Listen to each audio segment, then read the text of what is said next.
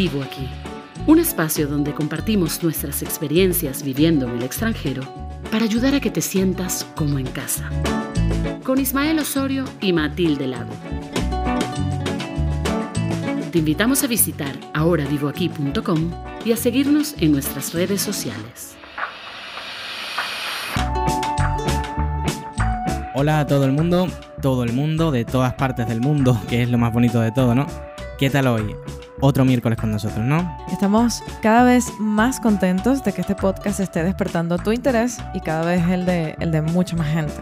Y sobre todo que estemos aportando lo que podamos para, pues para que disfrutes más tu experiencia viviendo en el extranjero. Esa ha sido desde el principio nuestra misión y esperamos de corazón que la estemos llevando a cabo de la mejor manera posible.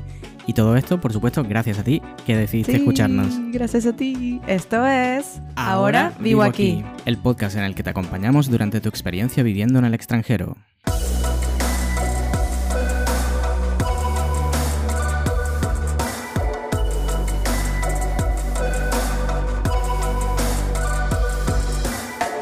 Y bueno, Mati, ¿de qué vamos a hablar hoy? Hoy vamos a hablar sobre la integración. Wow, eso la verdad es que es un tema que da para mucho, ¿no? Sí, sí, da, da para bastante. Por eso hemos decidido dividirlo en una serie de varias partes, que iremos publicando las próximas semanas junto con otros temas. La de hoy se trata de la primera parte de esta serie. Pues me parece una idea genial. Eh, ¿Sí? Yo, sí, sí, sí. Eh, yo creo que es mejor hacerlo así, ¿no? Y así no nos dejamos nada en el tintero. O al menos eso vamos a intentar. La verdad es que en lo que se refiere al tema de la aceptación cuando llegas a vivir a un país nuevo, las cosas no son siempre fáciles. Depende para quién. Para quien está llegando a un país o por el contrario, para quien vive en su país y acoge a personas de otros sitios con otras culturas diferentes, la experiencia será diferente. Pero lamentablemente no siempre existe una voluntad por ambas partes de comunicarse y así entender al otro y a su situación. ¿Te refieres a cuando se produce algún tipo de rechazo o de actitud hostil por el simple hecho de que una persona, bueno, por el simple hecho de que es de otro país o porque no habla el idioma o porque lo habla con dificultad? Sí, exactamente. O sea, lo, lo vemos día a día en las noticias y creo que, que hemos llegado al punto de que el mensaje se ha repetido tantas veces que ya estamos insensibilizados. Mm, puede ser. Sí, sí, y lo damos por normal, ¿sabes? Como algo que ocurre porque sí, porque lo cuentan todos los días, ¿sabes? Como algo inherente a nuestro mundo o a nuestra sociedad. De verdad que sé a lo que te refieres, ¿eh? Creo que, creo que nuestras sociedades tienen todavía bastante por hacer en este sentido y bueno, nosotros tenemos alguna que otra historia que contar sobre este tema y las contamos en, bueno, en el último vídeo que, que hemos subido a nuestra nueva sección que encontrarás en YouTube. Sí. La empezamos hace muy poquito y ahí contamos algunas experiencias y algunas de nuestras eh, opiniones y reflexiones sobre, sobre cosas o temas que no hemos podido incluir en los episodios del podcast porque quedarían demasiado largos, ¿no? Sí. O porque, bueno, por un motivo o por otro, pues tienen un tono un poco diferente. Exacto. Si aún no has tenido la oportunidad, te invitamos a que le eches un vistazo. Iremos subiendo más videos poco a poco para completar y complementar el contenido del podcast y esperamos de todo corazón que les guste. Eso es, eso esperamos. Bueno, volviendo al tema, eh, en el episodio de hoy vamos a hablar en concreto del aspecto de la integración que tiene que ver con nuestra llegada al país que nos acoge. Como hemos dicho, pues habrá factores que van a hacer que tengamos que poner un poco de nuestra parte y vamos a intentar orientarte para que sepas más o menos qué puedes esperar al principio y también te daremos herramientas para ayudar a que te sientas integrada o integrado dentro del nuevo país y dentro de la nueva cultura que te acoge. No es extraño que al llegar a un nuevo país o incluso ya llevando un tiempo allí, nos sintamos un poco fuera de lugar, ¿no? En parte debido a las reacciones emocionales fruto del choque cultural, que ya lo habíamos hablado en nuestro episodio número 2, y también por las dificultades comunicativas que existen si uno aún no domina el idioma. Y habrá costumbres y normas sociales que también te podrían sorprender por ser, eh, en mayor o menor medida, diferentes a las de tu país de origen. Exactamente. Y este tipo de cosas se pueden ir adquiriendo con el tiempo y nos podemos ir ajustando a ellas poco a poco.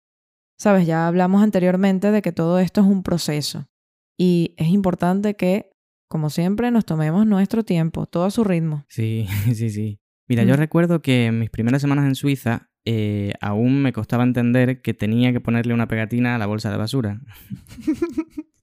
Ya, ya. Y yo sé que alguna que otra vez tiraste la basura en la papelera de la calle y Ay. eso no se podía hacer. Bueno, yo tengo que reconocer que sí. Y eso la verdad, la verdad es que, que lo hice en alguno, alguno de los primeros días y, Y bueno, lo único que me llevé de eso fue pues que me miraran mal. Pues con razón. Sí, sí. Y es que, bueno, a veces tendemos a pensar que algunas costumbres o normas pueden ser exageradas, pero bueno, digamos que a nosotros nos parecen exageradas, ¿no? Porque tenemos que tener en cuenta que la gente del país que nos acoge lleva viviendo con sus códigos y sus normas durante muchísimo tiempo, y que si ve algo fuera de la norma, pues es normal que llame un poco la atención. ¿Y entonces qué hiciste? Pues mira, si te digo la verdad, lo mejor que pude hacer, empezar a ponerle la pegatina a la basura y tirarla en su sitio. Muy bien, muy bien. o lo que es lo mismo, empezaste a poner un poquito de tu parte porque empezaste a aceptar las normas de tu nuevo entorno, ¿no? Eso es. Y además Mm. de eso, pues empecé a respetar esas normas. Exacto. En un artículo bastante interesante que te dejamos en el enlace de las notas del episodio, nos cuentan que una de las respuestas que una persona migrante puede acabar desarrollando ante una situación de rechazo es la defensa de la propia identidad y la desvalorización del país receptor. Pongamos como ejemplo muy básico lo de mi bolsa de basura. Yo sentí un poco de rechazo cuando me miraron mal por tirar la basura en el sitio incorrecto. Tengo que decir que la verdad es que esto fue por cabezonería mía y bueno, por pensar qué tontería, ¿no? Si seguro que todo esto no lo hace nadie, pues créeme que lo hace todo el mundo y ahí yo ya cometí el error de desvalorizar y de etiquetar eso como una tontería. Y claro, yo ante ese pequeño rechazo, cuando esta persona me miró mal, a pesar de que me fastidió un poco, pues entendí. eh, entendí principalmente tres cosas. Lo primero, que, que si todo el mundo le, le estaba poniendo la pegatina a la bolsa de basura, pues tenía que tener su motivo, ¿no? Claro. Y, el motivo, que luego lo entendí, era básicamente que era la manera de pagar el, el impuesto de recogida de basura. En segundo lugar, entendí que, que, bueno, no sé cómo de bien o de mal visto estaría una cosa así en España, pero me repetí a mí mismo que ya no estaba en España, sino en Suiza. Así que no importaba cómo fuera visto eso en mi país de origen, el caso es que en Suiza eso ya importaría más bien poco. Y, y en tercer lugar, y creo que esto fue lo más importante, me di cuenta de que debía empezar a aceptar el hecho de que tenía que hacer algunos ajustes con respecto a ciertas costumbres adquiridas de mi país de origen. Y que si no conseguía aceptar esto, iba a estar todo el rato yendo, pues, a contracorriente del resto de la gente, ¿no? ¿Y, y qué pasa cuando nadamos a contracorriente? Pues nos cansamos más, nos quedamos sin aire y corremos el riesgo de sentirnos agotados y querer abandonar el recorrido. En otras palabras, si respondemos al rechazo con rechazo, siempre vamos a estar a disgusto con el contexto que nos rodea. Y eso nos lo hará un poco más difícil. Y además, podríamos acabar asumiendo este rechazo y esto nos podría provocar problemas de otro tipo, ¿sabes? Que afectarían a nuestro bienestar. Una cosa muy importante que, que queremos destacar es que estos rechazos pueden existir en diversos grados.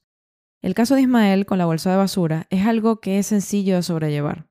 Pero sabemos a primera persona y por las experiencias de, gente de nuestro entorno que hay muchos grados, que hay muchas actitudes de otras personas que podrían desencadenar dentro de nosotros esa sensación de rechazo.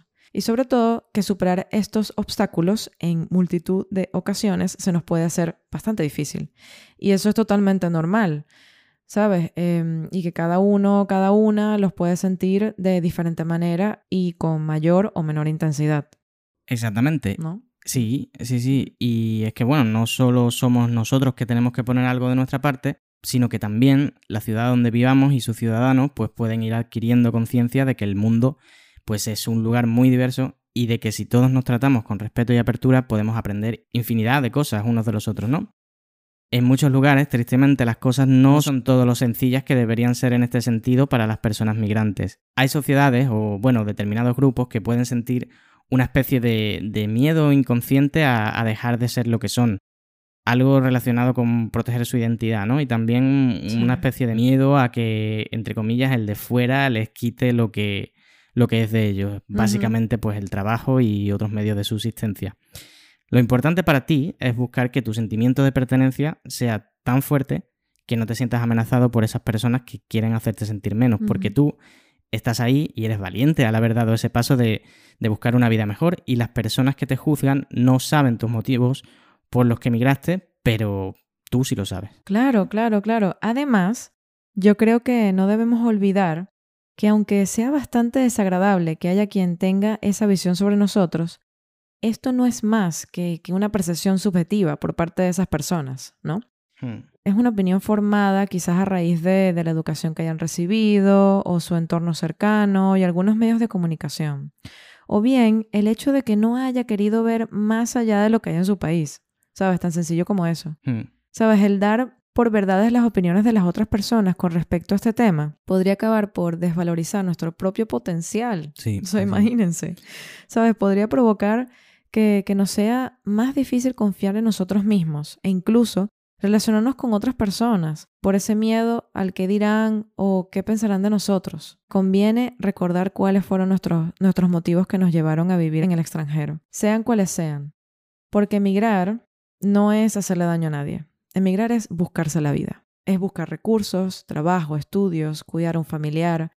Pueden haber millones y millones y trillones de motivos y todos son válidos.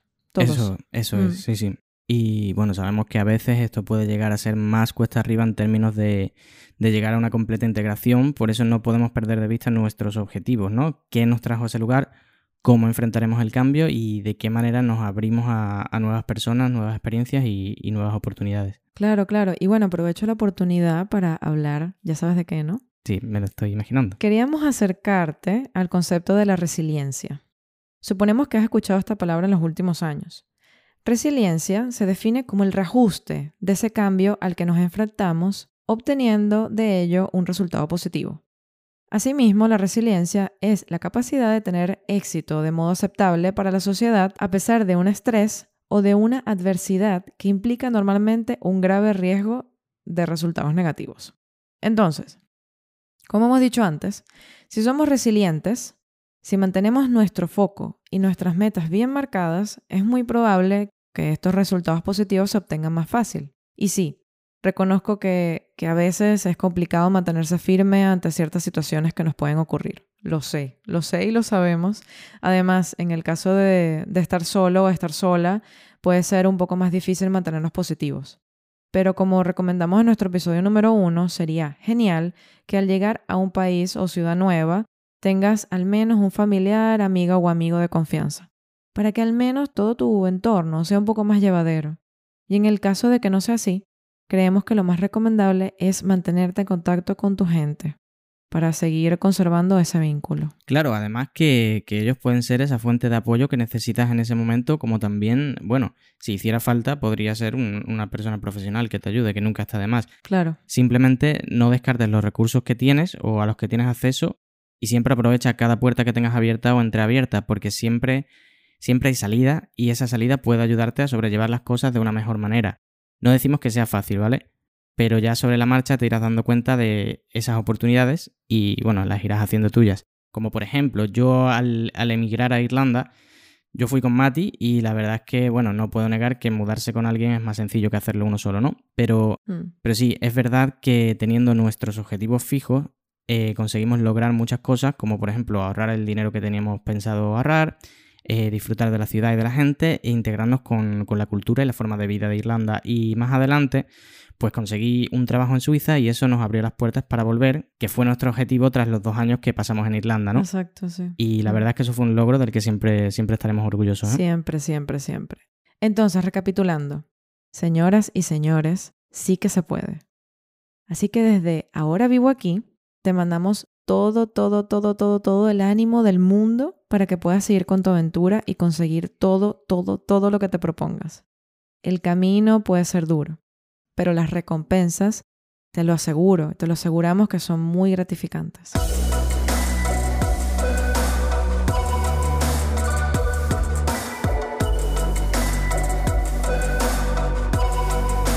Ahora vivo aquí. Bueno, aquí estamos de vuelta y antes que todo queríamos desearte la mejor de las suertes en esta aventura. Disfruta cada segundo, que cada segundo que pase te hará crecer.